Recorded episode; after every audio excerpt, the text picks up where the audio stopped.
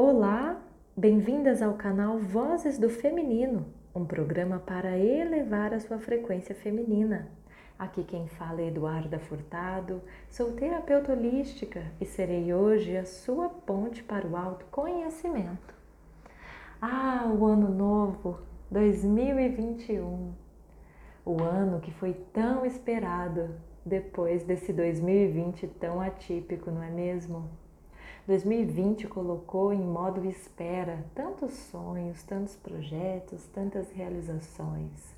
O ano de 2020 trouxe para nós tantas sensações, tantas experiências que nem de longe imaginávamos viver.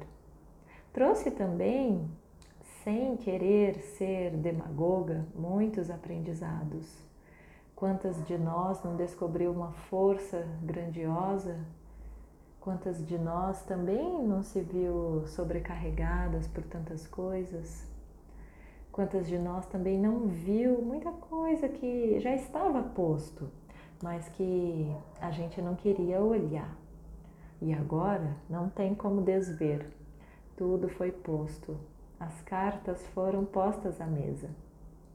2021 então traz esse momento de renovação das esperanças onde a gente é convidado a retomar a nossa energia de ação no mundo, a nosso desejo de transformação, o nosso desejo de mudança.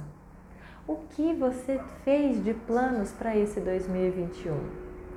Foi mudar a forma como que você se alimenta? Foi mudar a forma como você se relaciona consigo, com a sua família? Foi mudar o seu trabalho?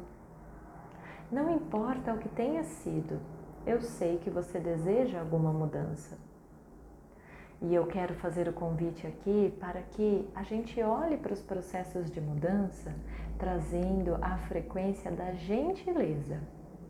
É a gentileza que faz as transformações que a gente deseja serem possíveis de serem sustentadas a longo prazo.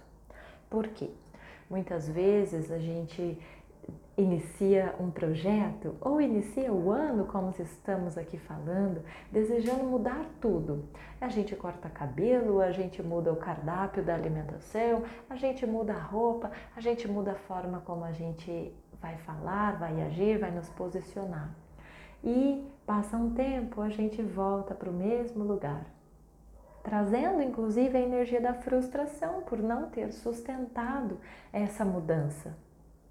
E aqui eu quero fazer um, um convite para a gente pensar na biologia do nosso corpo. O nosso corpo é, veio dos nossos ancestrais e carrega as memórias do tempo em que a gente vivia nas florestas. E então, quando uma mudança chegava, isso causava estresse no corpo. E o estresse significa para o nosso corpo perigo. Imagine você no meio da floresta e o seu corpo sente essa mudança, sente um perigo, sente então que um predador está se aproximando ou que algum fenômeno da natureza está se aproximando e vai colocar sua vida em risco. Portanto, o estresse significa para o nosso cérebro perigo, perigo de vida, então, as mudanças hoje que a gente faz na nossa vida na cidade geram também estresse no nosso corpo, mas que hoje não temos perigo de morte de predadores da floresta, mas o nosso cérebro continua entendendo essa mensagem de estresse como perigo de vida. Portanto, todas as situações que a gente deseja transformar, quando são feitas de forma abrupta, muito rápida, elas causam em nós o estresse e por isso não são sustentadas, porque o nosso corpo não deseja acabar com a vida e o estresse significa para o nosso corpo perigo de vida. É por isso que aquelas dietas que a gente, mulheres, padronizadas com alcançar o corpo ideal, ditas como sendo perfeito pela moda, pelas mídias, quantas de nós não alcançou, tentou alcançar esse corpo, fazendo dietas, perdendo alguns quilinhos aqui, Há até um, um, um, dito popular que diz que a mulher deseja sempre emagrecer 2 quilos, não é? Então, quantas dietas a gente já não fez? Dieta da sopa, dieta da lua, dieta do chá. Mas que quando termina a dieta, o nosso corpo volta a ter o mesmo peso, porque as mudanças radicais elas causam estresse no corpo e, portanto, não são sustentadas.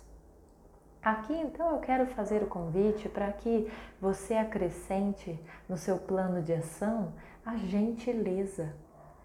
A gentileza de mudar um pouquinho por dia, um pouquinho por vez, não trazendo a energia das mudanças radicais e abruptas, porque isso é ir contra o que é natural para você no momento, é ir contra a sua natureza de agora e, portanto, é causar sofrimento, mesmo que essa mudança seja positiva, mesmo que essa mudança seja para ir para um estado melhor, mas é ir contra aquilo que você é agora. É como se a gente pudesse interpretar que é uma negação de quem você é agora. E portanto, se você nega quem você é agora, você não alcança uma melhor versão, porque você parte de um estado de briga, de falta de aceitação interior com o seu momento atual. É preciso primeiro, antes de mudar, aceitar a sua condição para que você seja capaz de conviver com você, com tudo aquilo que você é agora. E então pensar em mudanças pequenas, porém significativas, que possam ser realizadas e sustentadas com a frequência assertiva e gentil consigo e com o entorno. É só assim que as mudanças conseguem ser sustentadas é só assim que as mudanças conseguem ser trazidas para nós, porque são feitas com amorosidade, com respeito a tudo que já somos, a tudo que já temos.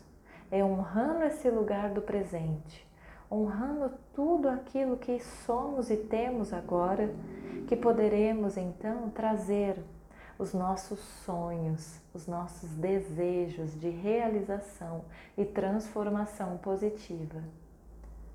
Pense nisso. Quais as mudanças que você planeja? O que você quer mudar, transformar, agir e fazer?